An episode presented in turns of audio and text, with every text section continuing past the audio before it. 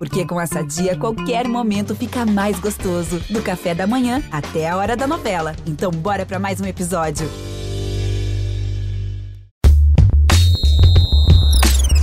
Dona do Campinho.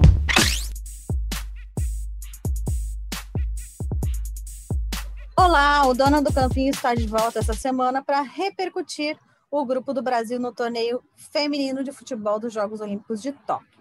Para relembrar o sorteio da última quarta-feira, a seleção feminina está no grupo F, ao lado de China, Holanda e Zâmbia. Comigo para debater as perspectivas brasileiras na chave estão Serginho Arenilhas, narrador do esporte do, da Globo, né? A gente, uma honra pela primeira vez contar com ele aqui no debate. A Maurine, que tem seu nome já gravado na história da seleção feminina e hoje está no Famalicão de Portugal. E o Gustavo de Vargas, que comanda o China Women's Football, que é um perfil de Twitter que realmente sabe tudo do futebol asiático e do futebol chinês, que vai ser adversário do Brasil. Eu queria começar perguntando para Maurine. Maurine, uh, a gente sabe né, que tem sempre uh, adversários que são vistos como mais fáceis, mas na hora de uma Olimpíada, de uma Copa do Mundo, isso não quer dizer muita coisa, né? As, as, o ambiente muda, né? E a responsabilidade também aumenta, né? Ah, com certeza, né? Esses, essas seleções que às vezes a gente acha que entrou ali meio que por estar tá participando pela primeira vez, essas coisas, é o que mais pode nos surpreender. E a gente tem que ficar muito esperta com isso, porque hoje em dia todo mundo está evoluindo, né? não tem ninguém mais bobinho, né? Tá todo mundo querendo ganhar e, e, crescendo, né? Então a gente tem que tomar muito cuidado porque olhando assim é uma chave mais assim mais fraca conforme as outras, né? Mas tem que sempre estar tá ali esperta, de olho, para não se surpreender. Eu estava vendo também algumas pessoas falarem que da Holanda, que é só essa geração que não tem uma formação, e eu penso um pouco ao contrário. Eu acho que a Holanda teve um, uma virada de chave na, no futebol, tanto que tipo tem muitas jogadoras, tem uh, federadas já no país, tem muitas mulheres jogando futebol, uh, principalmente na base. A base é muito forte, a liga holandesa não é aquela muito falada, mas assim houve um movimento desde, desde 2004 para ser a mudança. Eu queria saber de ti, Serginho, o que, que você pensa também, se eu, da Martens, a minha Dema, a Vonendonk, uh, você acha que é um processo que a Holanda vem fazendo, é pontual com a seleção e um grupo de talentos? O que, que você tem a dizer sobre a seleção holandesa? Cara, primeiro, obrigado pelo convite. Ainda vou fazer um jogo contigo, hein, Cintia? A Cintia escapou da gente na Copa do Mundo, mas ainda vai rolar esse jogo. Gustavo, um abração para ele, me salvou na Copa do Mundo. narrei o único, ele fala que eu narrei o único gol da China, é verdade, mas o jogo não teria saído se não fosse ele também. E a Maurine, craque total, já fui na Vila ver ela, pô, honra estar com vocês aqui. E da Holanda é muito curioso, né? Porque é isso que você falou, muita gente pesa nessa geração da Sarina, que também está de saída, então vai ser um, um marco importante, né? Imagino que as jogadoras vão querer entregar muito na Olimpíada por ser a despedida dela, né? Depois vai para a Inglaterra. Mas eu acho que é muito na linha que você falou também. Nenhum trabalho de décadas de investimento na base forma uma só geração, né? Claro que essa é uma geração abençoada, a Martens, a Miriam né, no Arsenal, no Barcelona, é, e o time está muito organizado. Eu lembro que no passado até me assustei quando eu vi o amistoso com os Estados Unidos, que eu falei, meu Deus do céu, o time não jogou, não, é, os Estados Unidos ficou com a bola, acho que 70% do, do tempo. A Holanda não chutou no gol. Eu falei, meu Deus do céu, o jogo foi na Holanda, né? Mas aí esse ano já deu para ver que o time deu uma deu uma organizada, venceu a Alemanha, agora goleou a Austrália recentemente, né? Também é, vem aí uma geração fantástica. Mas eu acho que realmente é, essa geração especial, ela está bem mantida, né? Você pega o time da Holanda disputou a final da Copa é praticamente o mesmo, né? Do meio para frente é o mesmo, ali o trio de meio, o trio de ataque. É, só a Rod, né, que agora está de titular, mas ela já era reserva, entrava todo jogo na Copa, então estava muito no time, é um time muito entrosado. A Sari também já é a melhor goleira do mundo, tá ali um time bem tranquilo.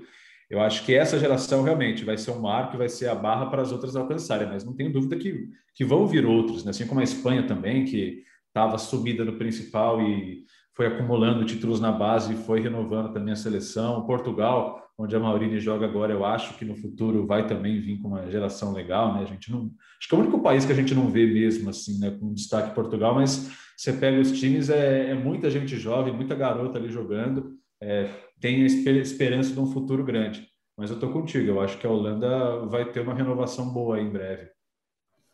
Gustavo, pegando aí teu, tua expertise aí em futebol chinês, eu vi que o comentário lá que a China entrou no, no grupo da morte, né? A gente não tem usado porque, por causa da situação de pandemia, mas elas classificam como esse grupo muito difícil e colocam que não só isso, né, que, que pode a Zâmbia pode surpreender, etc.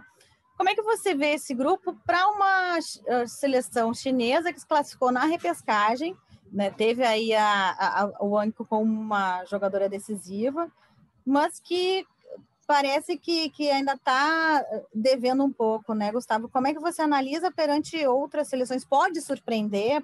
pode ter pego esse gás aí de, de ter classificado. É uma seleção top 14, né? Então, por isso pode, de repente, vir um pouco mais forte.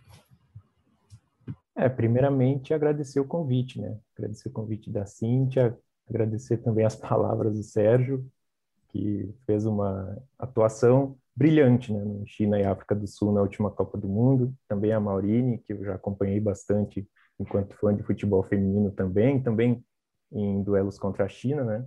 Que eu acabei assistindo. E a China, ela desde a Copa do Mundo, ela vem tentando modificar um pouco o time. Então, se a gente pega o elenco da Copa do Mundo, a gente já vai ver mudanças importantes. A gente já vai ver que jogadoras como a Liu Shanshan e a Guyasha, que foram importantes já em outros ciclos, também já pensando em Copa do Mundo de 2015 também, né? elas já não fazem mais eh, parte do grupo. Elas não fizeram parte tanto da primeira fase do pré-olímpico como nesses jogos contra a Coreia do Sul. Até se imaginava que pela experiência de seleção elas pudessem retornar para esses confrontos contra a Coreia do Sul, mas elas também acabaram ficando de fora. Então, eu acho pouco provável que elas apareçam na Olimpíada, né? E, já, e mudanças importantes, portanto, já na defesa e no setor de meio de campo.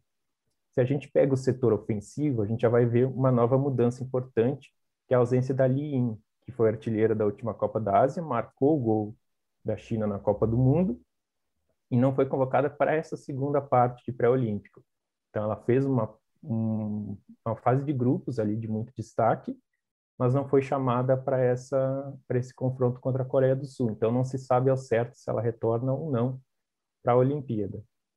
E até como você comentou, a, a visão que se tem na China é de um grupo muito difícil, porque assim como foi na última Copa do Mundo, é, é um, a China vai ter pela frente equipes de diferentes posturas. Então, ela vai ter um time de força, ela vai ter um time de técnica, vai ter um time de, é, de velocidade pelos lados, uma jogadora de referência na área, se a gente pega a Holanda, por exemplo, vai ter o Brasil do drible, da mobilidade, a jogada pelo lado do campo, né? Se a gente pega também a seleção de Zâmbia, é uma seleção de força, de velocidade também qualidade técnica. Então a China, ela, ela até por estar nesse processo de reconstrução, de tentar encontrar novas peças, reajustar a equipe, é, percebe-se que não foi assim um sorteio dos mais tranquilos, justamente por esse choque que a China vai ter de enfrentar seleções de diferentes posturas, né? Maurício, eu queria te perguntar da tua experiência né, em grandes eventos assim que você já teve. Você acredita que como chega, por exemplo, a seleção uh, americana, uh, atual campeã, né? Uh, chega para quem chega como campeão é uma pressão a mais, é, é, um, é um fardo que se carrega, é para se, provar que ainda se é uh, aquela seleção tão vigorosa que ganhou a Copa do Mundo. Como é que funciona na cabeça do atleta? Olha, é, a sensação de disputar uma Olimpíada, né, é uma sensação inexplicável. Eu acho que a pressão, a pressão é, eu acho que toda seleção sente isso, né? A pressão de estar lá, de poder vencer. E, como você falou, das americanas, elas, por sempre vencer, assim, né, sempre está ali chegando, eu acho que a pressão é muito grande, né? Porque elas querem se manter ali. E, e que nem o Brasil, a gente nunca conseguiu vencer e, e, a gente tem muita pressão. Pressão de fora, pressão, pressão dos torcedores. A nossa e o não reconhecimento, às, às, vezes, né, Maurine, de Exatamente. não dar valor para a medalha de prata, que é um feito muito incrível, né? Infelizmente, no nosso país, se não for a medalha de ouro, não não importa, não vale, sabe? E, e tem em outros países uma medalha de prata, nossa, é uma alegria e um orgulho imenso para o país. É, então, essa pressão, eu acho que a seleção brasileira sofre muito mais pelo fato de, é, de ainda não ter conseguido esse título que a gente tão almeja, né? Que é as Olimpíadas. Então, a pressão ela sempre vai existir, né? Mas desde que seja de uma forma saudável, né? Torcendo e apoiando. Que eu acho que isso só vai acrescentar para a seleção.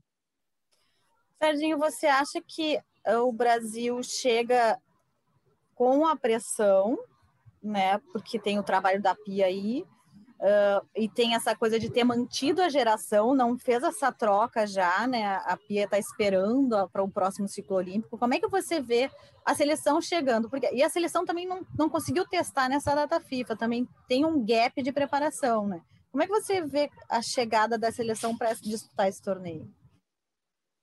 Olha, então, eu vejo assim, em alguns pontos, eu vejo com muita pressão que a visibilidade que bombou, né, desde aí da Copa, pelo menos, vai trazer, né? Gente que é, não conhece tanto, a gente que conhece resultados pontuais, então, ah, prata em Pequim, a prata em, perdão, em Atenas, vamos cobrar, porque realmente a Olimpíada, se a gente for ver, é um evento muito mais próximo hoje da gente do que uma Copa do Mundo.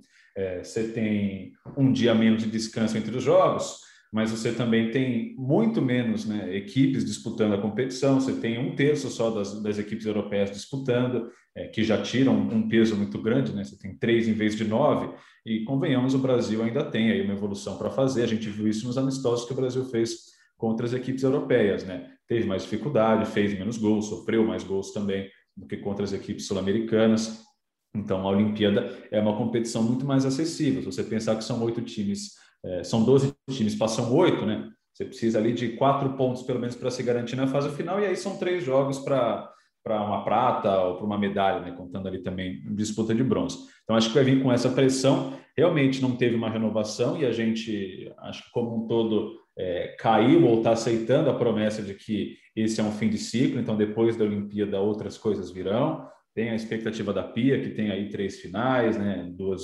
conquistas e uma prata.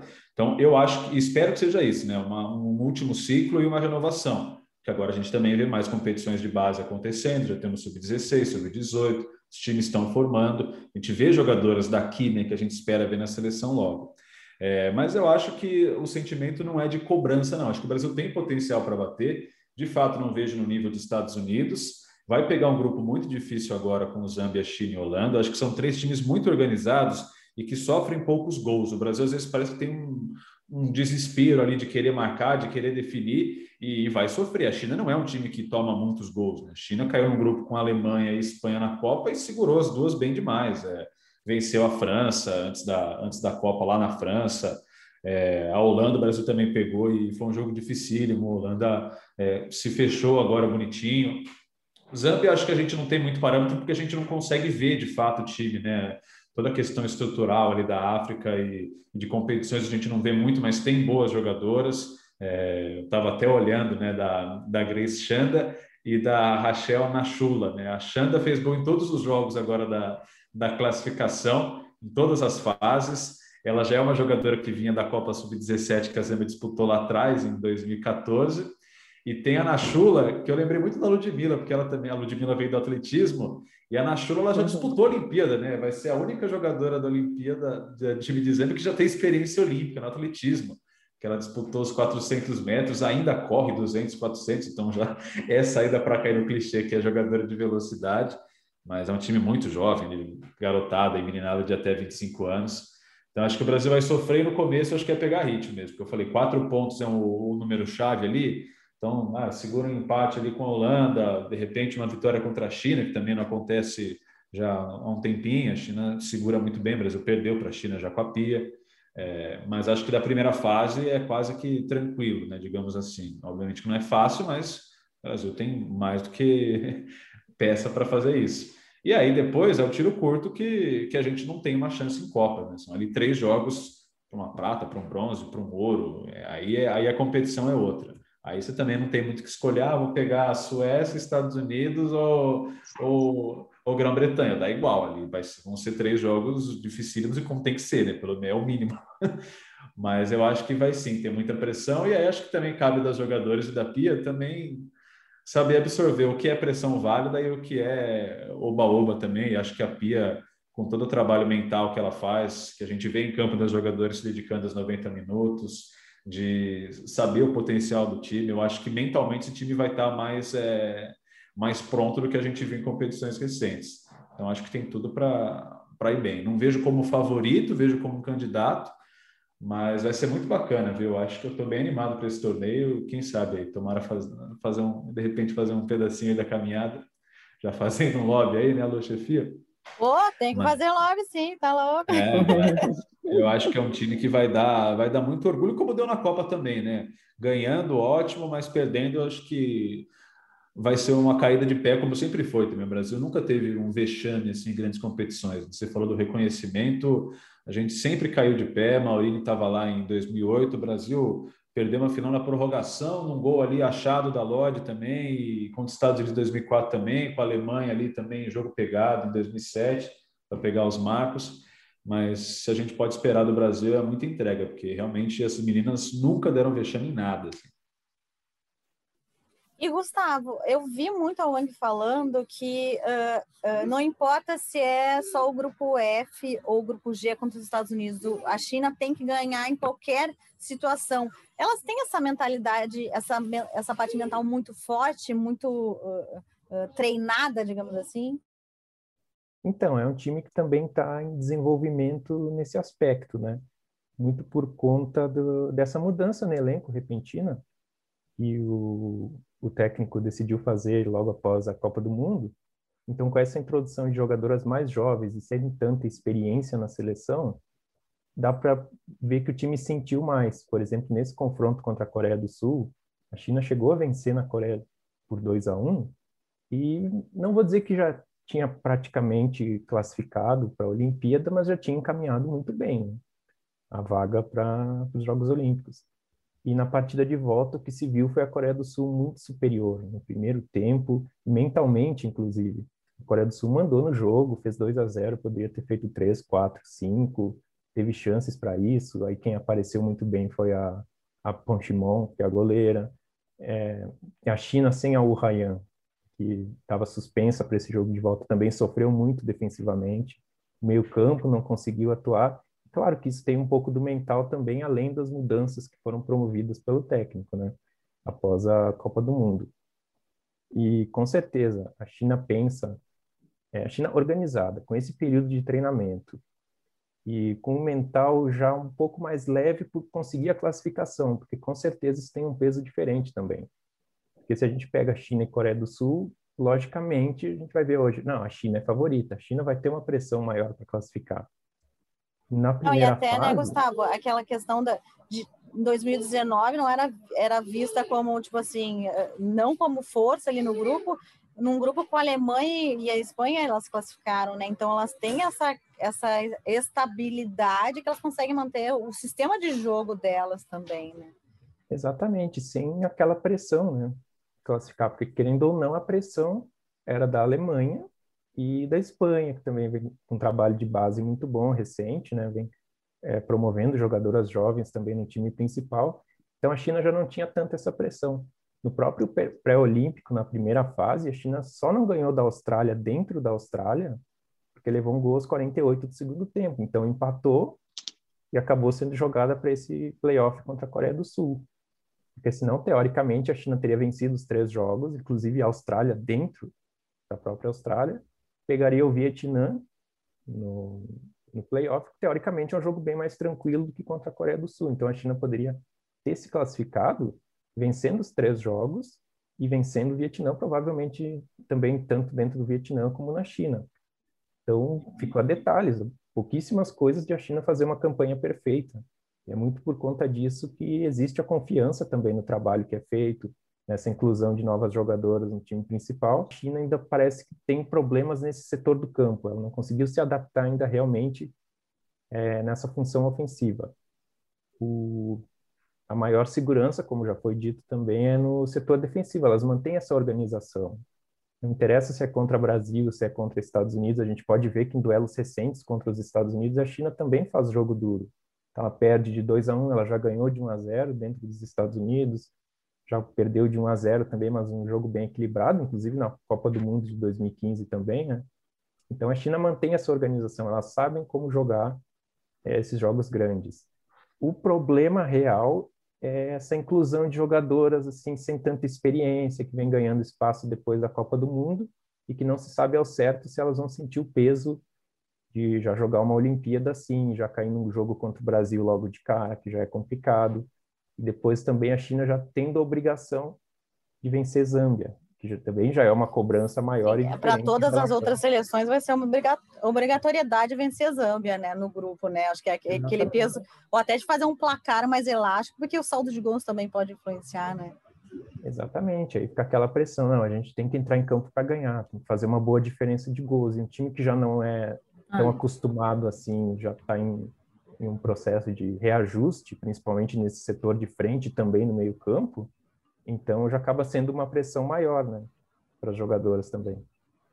E curioso, né, isso pegando um gancho do que o Gustavo falou, é, que essa fase prévia, né, da, da classificação da Ásia foi bem no finzinho ali do mundo normal, né? Foi ali uhum. é, fevereiro. Não, e teve muita postergação e adiaram e não sei o é, que. Foi tu imagina, essa, e depois essa fase final agora que adiou mais de um ano. Né? Uhum. E nessa fase, a Wang Chuan não estava, por exemplo, né? A Salvador agora com a Coreia. Não, não estava. A China estava, é. acho que, sem três, né, Gustavo? Isso, sem a Wang Chuan, sem a Li Mongwen e sem a Yao Wei. São duas jogadoras do Han. Né, que e é engraçado que sempre procura a, a, a Wang também para as entrevistas. Ela é a porta-voz também, parece, da seleção, né? É, muito porque, porque, pelo fato de ela ter atuado já na França, então já uhum. tem uma PSG, é. é. o pessoal já tem assim uma aproximação maior, né? E também por todo esse destaque, como o Sérgio comentou também, de ela ter perdido toda a primeira parte do pré-olímpico, isso também serviu é, para a China crescer como um conjunto, porque a China perdeu a Wang Chuan, que era tida como não, a, a China é a Wang Chuan, então a, é, a seleção conseguiu é, tirar um pouquinho disso, sabe? Então começaram a aparecer outros jogadores, que fizeram principalmente uma primeira parte pré-olímpico muito boa, né? E na segunda parte, aí sim, ela voltou com tudo, voltou determinada e decidiu praticamente os confrontos contra a Coreia do Sul, né? Maurício, tem... não, pode, não, pode, pode, pode falar, Serginho. Não, não, é só rapidinho falar da China, que a questão da Zambia, né, que você falou que ah, vai, ser o, vai ser a cobrança, e vai, vai ser, ser, mesmo, não tem como fugir. É, tem, obviamente, respeito, mas é o time menor ranqueado, é obrigação, né, de certa forma. Não obrigação, mas vai ser o. Todo mundo vai ter essa meta clara, né? Mas tem um intercâmbio hoje muito forte da África com a China em vários aspectos, né?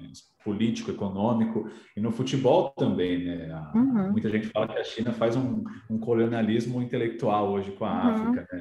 Biológico mas tem um, tem um trânsito muito grande. Já há alguns anos a gente tem a, a jogadora do Malau e a Xiaoinga arrebentando na China. E na temporada passada, a artilheira do campeonato foi da Zâmbia, foi a Bárbara uhum. Banda, que é a capitã do time, que vai estar na Olimpíada. Então é uma jogadora que traz muita experiência. Zâmbia é um time essencialmente africano, as jogadoras é, no futebol local, mas tem algumas já com passagem que atuam na Espanha, né? Duas, se não me engano. E a Bárbara Banda, que foi artilheira do Campeonato Chinês, que a gente despreza muito no masculino, mas no feminino é uma força. Uhum. A gente tem aí um trânsito brasileiras mesmo, a Bia Zanerato estava lá, a Bianca, vários jogadores, a Chu até pouco tempo. Então tem um desenvolvimento técnico importante lá. E esse intercâmbio China e África também traz muito para o continente africano, né, para as equipes de lá. E, Maurine, o que, que você acha de diferença também de enfrentar a seleção chinesa, que você já, já pegou algumas seleções uh, asiáticas, para o futebol europeu, para o futebol da, da Holanda? Quais as diferenças que você aponta de uma e outra adversária? Assim, da China, eu acho a China uma seleção muito organizada. Como foi falado, independente do adversário que ela vai enfrentar, se for o Brasil, se for a Holanda, elas são muito organizadas, elas não saem da forma que elas têm que fazer dentro do campo. Posicionamento, é a forma que eles passam para elas e elas são muito dedicadas.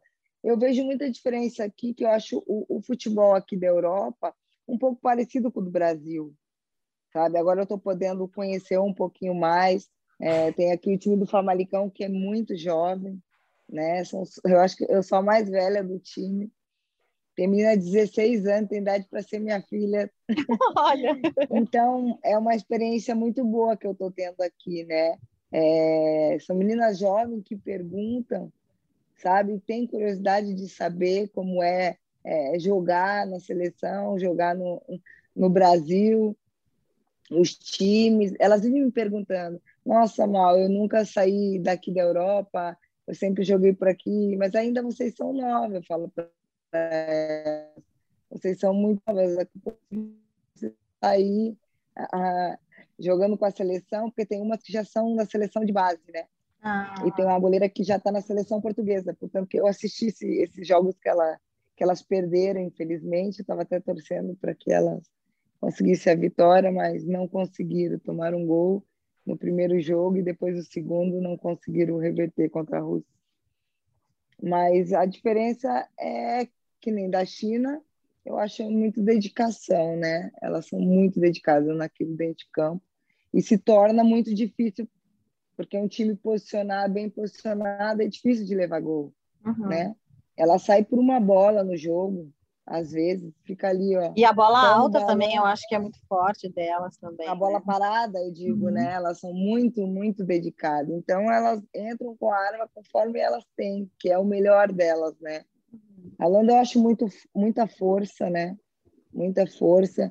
Quanto dos Estados Unidos também, eu acho elas muito fortes, assim, fisicamente, sabe? Eu acho que a gente tem habilidade, né? Mas a gente perde ainda um pouco na força. Então... É, e é um, mais, um, mais, é um estilo parecido até claro, tem mais habilidade, mas na força também, como a Austrália. A Austrália, eu me lembro que quando o Brasil, sempre quando enfrentava, a marcação era muito forte, né? A questão de chegar uh, com o fôlego físico. Claro, a, a Holanda eu vejo com um pouco mais de talento, mas, mas similar assim em termos de força física, né? Sim, sim. E hoje em dia você tem que ter os dois, não adianta ser só um. Você tem que ter um pouco de cada, porque isso faz uma diferença. Até mesmo nos últimos minutos ali, ó, quando o jogo está difícil, né? A força fisicamente que às vezes vai, vai contar, nem tanto a habilidade, mas o aguentar o jogo, né? Bem, isso faz uma diferença muito grande. A habilidade vem ali dentro de campo, né? A gente, com o Brasil, não tem nem o que falar, porque as meninas já fazem de olho fechado, né? Eu tava aproveitando aqui tem... só, Maurine, que você falou dos minutos finais. Você sempre era uma jogadora que entrava nos jogos e colocava fogo nos jogos. Como é que funciona a sua cabeça para esses momentos assim? Você, o que, que você pensava? bom, agora é, é o meu momento, eu vou ter que entrar e decidir. Porque você sempre entrava e, e, e falava com as jogadoras assim, não, vamos lá, e, tipo, e, e, fazia render, chegava na linha de fundo. Como é que você pensava aquele momento do jogo? E uma competição Bom, com tiro curto também, né? Que, que um erro pode exatamente. ser Exatamente. É difícil entrar num jogo, né, pegado. É, enquanto está num outro ritmo, a gente entra totalmente assim num ritmo muito mais baixo, até pegar né, o ritmo do jogo. Mas eu entro sempre com assim, a minha cabeça muito tranquila e tentar fazer diferença. Porque às vezes as meninas que estão no banco, elas que acabam fazendo a diferença de um jogo difícil. Você estando ali fora, analisando o que, que precisa ser feito ali no, no jogo, no momento, aonde é o erro, que às vezes lá dentro você não consegue enxergar. Mas quando você está fora, você enxerga melhor. Então, a, eu penso assim, sempre falo para as meninas, a pessoa que vai entrar no jogo, ela tem que fazer a diferença, porque ela está vendo totalmente o jogo ali de frente, vendo aonde a seleção é mais fragilizada. Uhum. Então, eu sempre colocava isso na minha cabeça, todas as vezes que eu entrava, às vezes cinco minutos, às vezes dez, eu sempre queria fazer a diferença para poder ajudar a seleção. Serginho, você acredita que a Pia já está com um grupo mais ou menos definido? Porque a gente já tem, mas a gente tem a espinha dorsal. Eu, por exemplo, estava falando com a Letícia uh, Santos essa semana e ela me deu algumas dicas de que, tipo assim, eu acho que ela vai vai estar tá de volta na seleção agora nesse período de junho, porque pelos indicativos que, tipo assim, eu senti dela, não que ela me falou, mas eu acho que ela vai estar de volta, até porque é uma lateral que a, a Pia já testou, saiu da seleção porque se lesionou, e é uma posição que a Pia testa, testa, testa e não consegue achar uma substituta para ela. Então, Serginho, como é que você vê essa lista? Já está mais ou menos pronta na cabeça da Pia? Olha, acho que eu até narrei a Letícia voltando, né? Foi, no, foi logo na estreia da Pia lá no foi. Se não me engano, foi no segundo jogo, né? Com o Chile, que a, que a Pia teve isso de bom, né? Que ela nos amistosos não, não poupou as trocas, assim, não quis manter um time para fazer resultado. Então ela convocou, acho que dentro do possível, ela sempre utilizou bem as meninas, né? Das convocadas, acho que agora antes da se eu tinha feito uma conta, acho que só duas mesmo convocadas que não tinham atuado, né? Então ela testou bastante. É, e, e, confesso que eu não cheguei a, fa a, fazer o exercício de pegar ali os jogos e, e fazer ali a minha listinha. Eu tenho ali anotado minutos e tudo mais. E, e por ali já dá para saber que realmente tem uma lista bem montada, né? A Olimpíada são 18 nomes, se não me engano, agora de cabeça. 18. 18. É, agora, e... essa semana, o Brasil já tem que mandar 50 nomes para a FIFA. Já tem que mandar os é. 50 nomes. É uma lista então, grande, né? É uma lista menor né, das Olimpíadas. Então, a gente sempre bateu nessa tecla de versatilidade. A Pia testou, né? Zagueira indo uhum. para a lateral, depois, né? É, testou a Mônica uhum. contra a Inglaterra. Eu acho que realmente a lateral ali, a, zaga, eu acho que é, pode ser o pedaço mais aberto, né? É, especialmente a lateral, né? A, a gente tem a Tamires ali do ano da esquerda, mas na direita é, acho que é a vaga tá do. bem difícil de achar. É, né? é a vaga para muita gente ali. Então eu acho que sim, tem um grupo bem fechado, talvez das 18, umas 10, 11, a gente já tem aí bem na cabeça, bem claro isso na, da Pia, talvez até um pouquinho mais. Eu acho que de repente, acho que cinco vagas, vai, digamos assim, dá para preencher, mas de resto, se pegar ali papelzinho caneta, dá para você montar uma lista de, de pelo menos 10 da Pia. Eu acho que ela tem um grupo bem fechado, até porque ela também não teve, é, quer dizer, teve esse desafio, mas Sim. também não foi muito a fundo de renovação. Né? O Brasil uhum. tem aí basicamente a mesma base da, da última Copa, mesmo com jogadoras jovens aqui disputando no Brasil, mesmo com a disputa na, no gol, né, que eu acho que é uma disputa que a Pia é, testou muito pouco, né? É, uhum. É, a gente viu agora a Luciana arrebentando na Libertadores, Exatamente. a Lele que agora foi. A Lele que é uma absurda. É. É, jogamos contra ela ontem. Ela tá, ela é demais, né? Ela é incrível, Nossa, né? Tá jogando muito, tá jogando muito ela, viu? É, então, é, é realmente a própria Aline, né, também que a gente fala, né? Tem ali a questão da estatura, mas tem um posicionamento muito bom, né? É. Pegadora é bem de ágil, né? Nossa. Ela é muito ágil, é. incrível. É. Eu acho que eu gostaria de ver um gol mais aberto, uma disputa no gol mais aberta. Acho que não tá. Acho que a Pia tem aí o grupo bem fechado. Eu acho que a disputa mesmo é especialmente ali na lateral. Vamos ver agora no meio campo, né? Com a Luana também se lesionando, abriu uhum. uma vaga importante, porque era um pois nome é. já cravadaço, uhum. a capitã do time. A perca grande, né? É muito. É. Estava muito bem. Mas eu acho que é isso. Acho que não foge muito de talvez cinco vagas ali em aberto. E Gustavo, para a gente encerrar aqui, que a Maureen também, coitada, já está já tá passando no tempo dela, que, que ela tem horário hoje. Gustavo, eu queria te perguntar, você acha que vai ter alguma surpresa a mais na convocação da, da seleção chinesa? Elas estão preparando algum amistoso para agora, nessa próxima data FIFA? Como é que está esse encaminhamento de preparação final? Olha, a princípio não se tem nenhuma notícia sobre amistoso. Inclusive, o campeonato chinês é, deve voltar dia 8 de maio, então as jogadoras devem participar pelo menos dessa primeira fase, já que ele deve ser disputado em duas fases, né? Então, pelo menos nessa primeira fase, as jogadoras devem atuar pelos clubes ainda. E quanto à surpresa, é, eu acho que é, é pouco provável por conta dessa, dessa renovação Então, a China tem muito essa ideia de já começar a preparar um time para as próximas Copas do Mundo, também para próxima, para as próximas Olimpíadas também. Então, essa inclusão de jogadoras jovens, eu acho que deve se manter para a Olimpíada. É, então, a gente já vai ter é, jogadoras que disputaram Copa do Mundo Sub-20 recentemente, já vai ter a Wang Chuan, que é uma jogadora experiente, mas ainda é nova, né? não é experiente assim totalmente pela idade. Então, a Tandy Ali, que faz parte dessa geração também, tem a Pão Shimon, que é a goleira, agradou bastante, a Ryan, a capitã, também. Todas elas já têm uma rodagem boa, mas não são jogadoras assim tão experientes, né? Então, eu acho que a China vai acabar mantendo essa ideia para a convocação da Olimpíada. Surpresa, a gente pode ter a Li Yin, que eu disse que já atuou na primeira parte do pré-olímpico, mas e ficou de fora do segundo, da, dos jogos contra a Coreia do Sul, né? Então, eu acho que ela tem ela pode ser a principal novidade. É.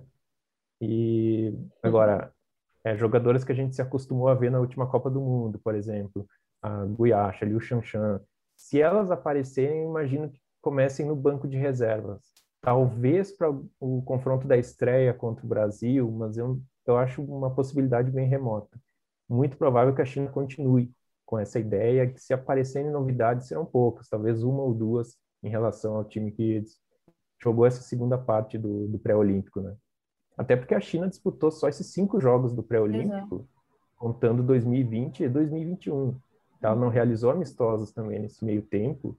E os amistosos, na verdade, se a gente for considerar, foram esses jogos contra a Coreia do Sul, onde até algumas jogadoras apareceram e também participaram do período de treinamentos também, né? Que é importante esse dia a dia.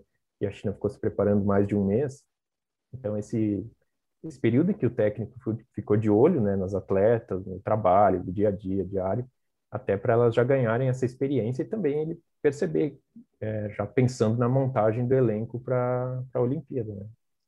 A própria Wang Xuan falou né, que foram 130 dias né, de treinamento. Uhum.